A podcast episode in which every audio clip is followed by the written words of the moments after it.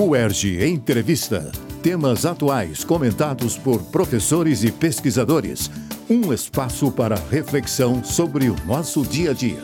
Nesta edição, abordamos o tema sustentabilidade. Para nos ajudar a refletir sobre esse assunto, convidamos o professor Marcos Bastos Pereira, diretor da Faculdade de Oceanografia da UERJ.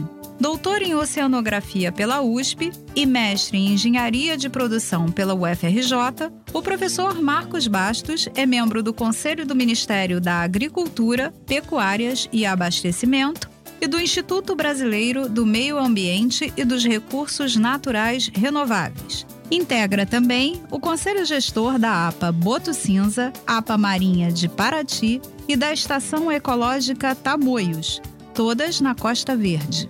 Eu sou Eneida Leão e este é o UERJ Entrevista.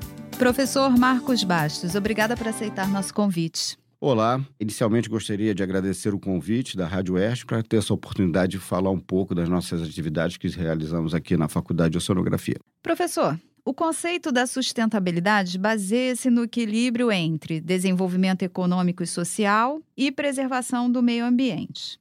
Na prática, isso é possível?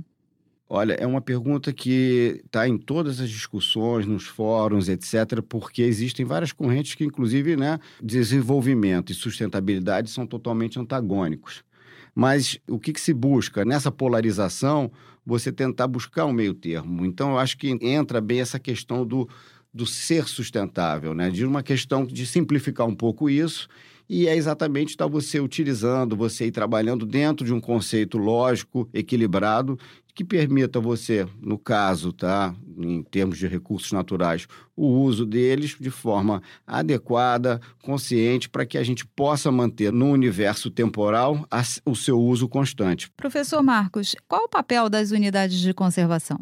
As unidades de conservação, elas são, na verdade, uma grande estratégia para termos áreas de proteção. Elas são fundamentais para a questão da sustentabilidade. O que é importante a gente falar é que elas são divididas de uma maneira geral, né? Elas estão abrigadas dentro do Sistema Nacional de Unidades de Conservação, que a gente conhece como SNUC, e são abrigadas entre duas categorias, umas mais restritivas, né, voltadas mais para a preservação, e umas para com um conceito mais de sustentabilidade, porque permitem alguns tipos de uso. Então você tem o caso que a gente está falando aqui na Baía da Ilha Grande, na Costa Verde, nós temos ali todos os tipos de unidade de conservação tanto restritivas quanto de desenvolvimento sustentável. Eu, o que eu acho, eu percebo dentro delas um pouco a falta de um protagonismo do local. Aonde, aonde, eu quero chegar com isso? Qualquer coisa que aconteça, a consequência é majoritariamente local. Né? Um dano, um efeito, uma, uma, um acidente, seja o que for, o dano sempre vai ter consequência local. Então, como os atores locais, eles, é, como o que eu estou falando aqui no caso, são as prefeituras, eles têm que protagonizar isso.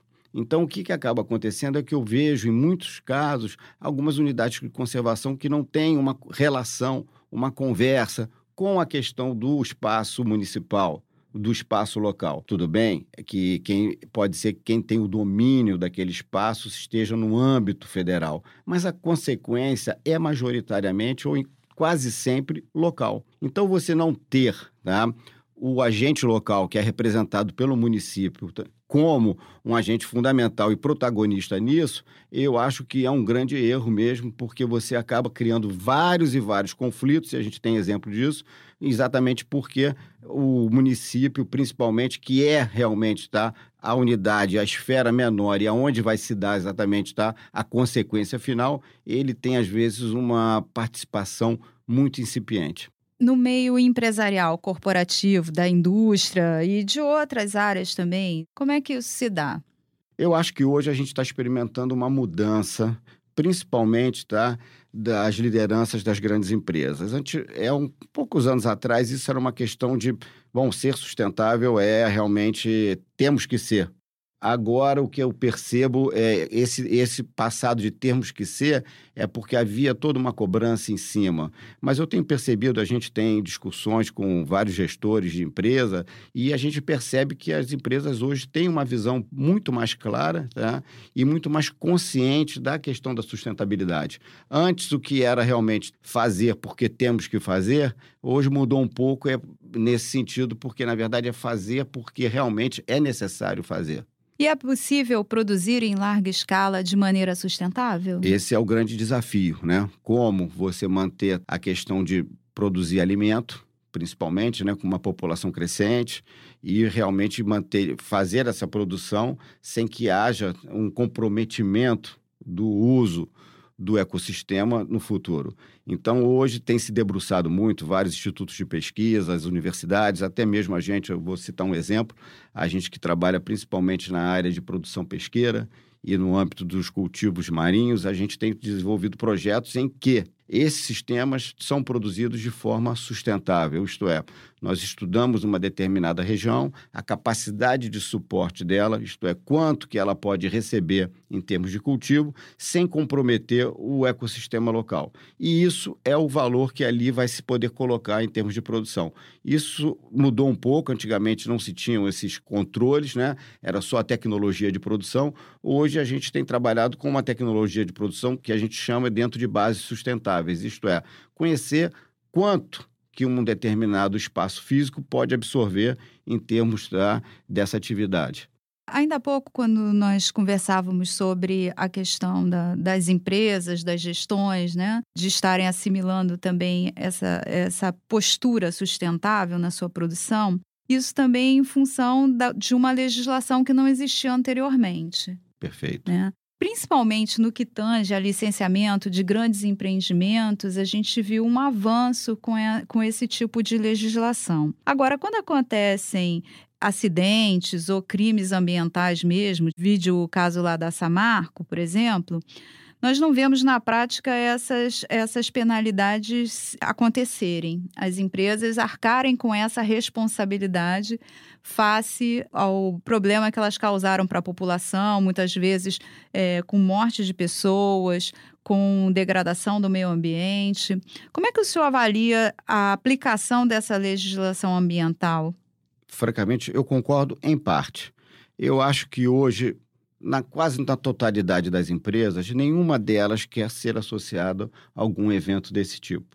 Então, elas têm mecanismos próprios de controle e sabem que isso é um, realmente muito ruim em termos de imagem para a própria empresa. Então, eu vejo que há um comprometimento, sim, tá? no sentido de melhorar os seus sistemas de resposta, de controle, mas é, em alguns casos realmente acabam fugindo um pouco do controle. Eu vou dar um exemplo que não é o caso da Samarco, mas um pouco diferente, são os empreendimentos que a gente tem aqui no Rio de Janeiro, principalmente na Baía de Sebetiba. Todos, todos esses empreendimentos condicionados à licença de operação, na condicionante de operação, e todos eles, o que, que foram obrigados a fazer? Estudos ambientais, tá? no sentido de avaliar o impacto daquela atividade sobre a comunidade pesqueira ou sobre o ecossistema. E o que, que acaba acontecendo de ordem prática? As empresas realmente fazem esses trabalhos, tá? geram os seus, é, os seus produtos, mas aquilo praticamente não é utilizável. Né? Então, eu faria um exemplo que eu vi vários estudos de monitoramento ambiental para todas essas condicionantes de operação dessas empresas e esses resultados, às vezes, eles ficam pulverizados. Uma outra grande questão que também deve ser levada em conta, e principalmente eu acho que é o, aí é um papel muito importante do Ministério Público, porque ele realmente é um ator fundamental, uma peça-chave nisso, é a questão de que quando você é, faz com que uma empresa ela tenha uma compensação ambiental, seja isso dando um recurso para a colônia de pesca, seja para uma associação, que isso não acabe na cessão do recurso. Isto é, a empresa, ao assinar o cheque, então, ela passa o recurso para a associação ou para a colônia para desenvolver uma determinada atividade, já que o dano foi causado no ambiente marinho, por exemplo. Então, eles vão montar uma fazenda marinha, ou eles vão montar é, outras estruturas de pesca, seja o que for. Então, eu acho que o que falta é o pós isso, é o acompanhamento tá? Dessas multas que são aplicadas e desses recursos. Então, o que, que acaba acontecendo? Isso é fundamental, porque há vários e vários exemplos de recursos que foram dados e repassados pelas empresas e que praticamente o que era para ser feito, nada foi feito. É, professor, a gente pode se considerar mais sustentáveis hoje do que no passado? Olha, é uma pergunta até que eu me faço. Né? A gente tem discutido mais sustentabilidade, a gente tem se preocupado mais com sustentabilidade. A gente tem se deparado com fenômenos que estão dizendo claramente para a gente que é bom abrir o olho. Agora, se estamos mais sustentáveis, é uma pergunta um pouco mais difícil para se responder. Na verdade, assim, a pergunta tem um desdobramento. Ainda dá tempo de ser sustentável? Eu creio que sim. É, até mesmo pela própria. A gente teve vários eventos que aconteceram de, no mundo, né, em que a gente achava que praticamente alguma determinada região estava perdida e a própria natureza ela deu uma resposta até rápida, até mais rápida do que a gente imaginava. É, há muito tempo atrás houve um derramamento de um petroleiro Exxon Valdez no Alasca, em que o, o que se considerava que havia um comprometimento de longo prazo e a recuperação do ecossistema foi mais rápida do que se imaginava. Isso tá? não quer dizer que a gente tenha que ficar agora, ah, que bom, pelo menos a gente sempre sabe que o ecossistema. Não, não, não é verdade. Você já tem áreas que já estão totalmente comprometidas em função de principalmente da poluição. Você tem algumas regiões da Baía de Sepetiba onde você tem grandes concentrações de metal pesado e isso impede, né? Não é a Bahia como um todo, mas que alguns sítios dela você impede que você tenha ali atividades direcionadas à produção de recursos pesqueiros, podendo comprometer um pouco, né? Através da, da cadeia trófica e a, a passagem do poluente nos vários níveis tróficos. Né? Professor Marcos Baixo, o senhor pode elencar alguns dos principais projetos da oceanografia que vêm contribuindo para manter a sustentabilidade dessas regiões aqui do nosso estado? O nosso maior projeto hoje é um projeto coletivo, que é a aquisição do nosso navio de pesquisa oceanográfica, né? que chega agora no meio do ano, em julho, e que vai potencializar muito, principalmente, a nossa participação é, dentro desses locais. Quando eu digo dentro desses locais, são principalmente nessas três nossas baías, Sepetiba, Baía de Guanabara, Baía da Ilha Grande e também ao longo da faixa costeira, principalmente desenvolvendo atividades direcionadas à avaliação, diagnóstico e monitoramento ambiental e também potencial de geração de renda, como aquacultura, por exemplo. A grande questão é que o que, que acaba acontecendo? Né? A Universidade do Estado do Rio de Janeiro ela é conhecida, inclusive, pela excelência na sua área de saúde. Você tem os cursos de odontologia, é, medicina, enfermagem e entre outros que formam profissionais excelentes. Essa excelência foi alcançada como? Através de uma plataforma. A sua plataforma qual é? O hospital universitário. Então a gente faz uma analogia, né, muito que a gente considera muito é, comparativa, que é exatamente a gente não consegue ver como formar uma mão de obra como um oceanógrafo sem um meio flutuante, que é a nossa plataforma de trabalho. Então, eu acho que com a vinda do navio, a gente vai potencializar muito né, o nível de pesquisa e principalmente vai poder contribuir para essa questão que a gente sempre chama de sustentabilidade. Seria um navio escola? Seria um navio que, na verdade, multiuso. Né? Na verdade, ele é um navio que a gente até pensou que outras unidades acadêmicas também podem utilizá-lo é um navio da Universidade do Estado do Rio de Janeiro, mas enfim, né, como nós somos a oceanografia, ele vem adaptado principalmente tá, para os trabalhos oceanográficos, mas não, não é exclusivo para a oceanografia. Isso foi uma visão muito estratégica da Universidade do Estado do Rio de Janeiro, no sentido de poder também fazer outras ações, como navio adaptado para você botar um container, exemplo, com um gabinete odontológico ou alguma outra coisa que você possa levar a vários municípios litorâneos e fazer várias ações. Então, isso é realmente o papel papel também da universidade, né? É interiorizando a sua pesquisa e suas ações de extensão também.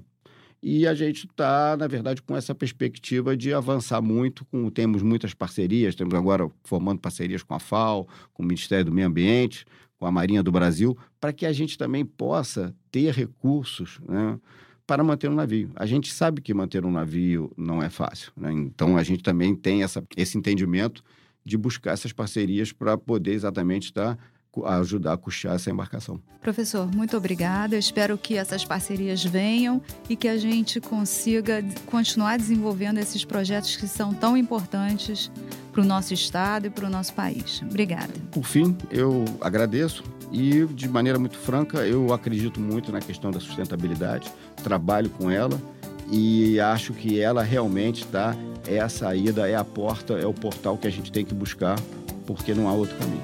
Nós conversamos com o professor Marcos Bastos, da Faculdade de Oceanografia da UERJ. UERJ Entrevista. Equipe técnica: Daniel Barros, Gledson Augustos e Eduardo Sobral. Locução: Alfredo Fará. Produção: Rádio UERJ. Realização: Centro de Tecnologia Educacional. CTE SR3.